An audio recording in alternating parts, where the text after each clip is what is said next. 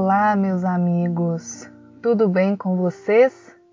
Aqui é a Jéssica e hoje estamos estreando no estudo deste belíssimo livro Psicologia da Gratidão.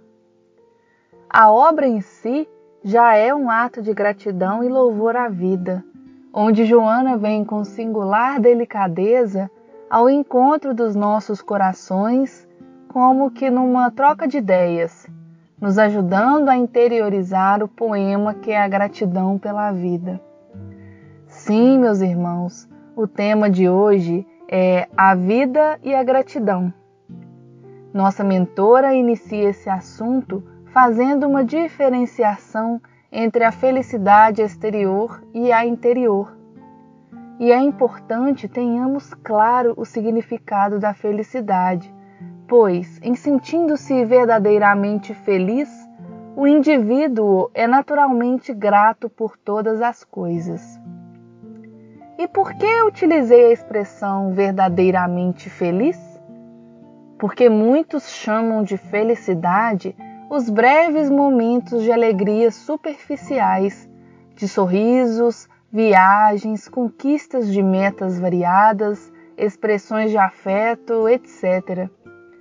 Tudo isso, de fato, é muito bom, mas são experiências que, após o seu pico de alegria, se vão. Pois bem, vamos falar agora de um tipo de felicidade raramente apreciado nos dias atuais.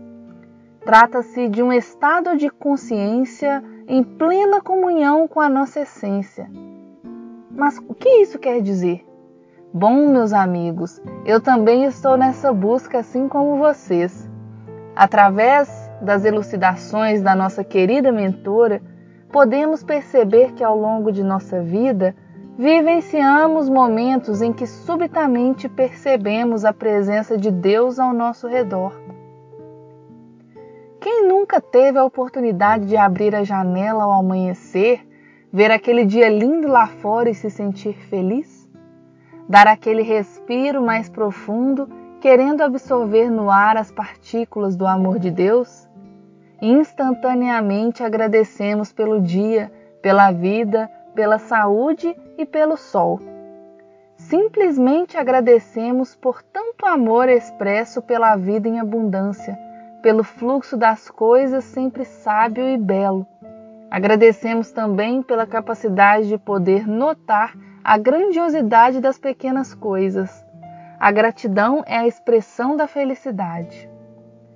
Até mesmo na dor, meus irmãos, quando não suportamos mais sofrer e apelamos para a misericórdia divina, subitamente um bálsamo dulcificado nos lava a alma, secando as nossas lágrimas e intimamente nos sentimos gratos por saber que há um Deus maravilhoso que nos ama, nos entende e nos perdoa sempre.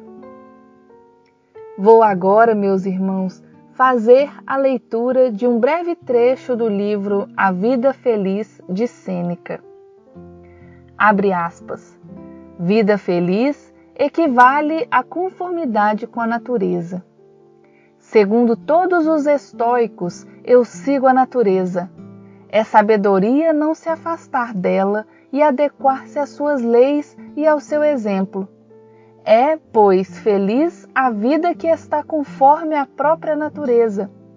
Isso só pode acontecer, antes de tudo, se a mente for sã e estiver na plena posse de suas faculdades, se for verdadeiramente forte, decididamente paciente, adaptável às circunstâncias do tempo, atenta ao corpo e a tudo que o tange, mas sem ansiedade.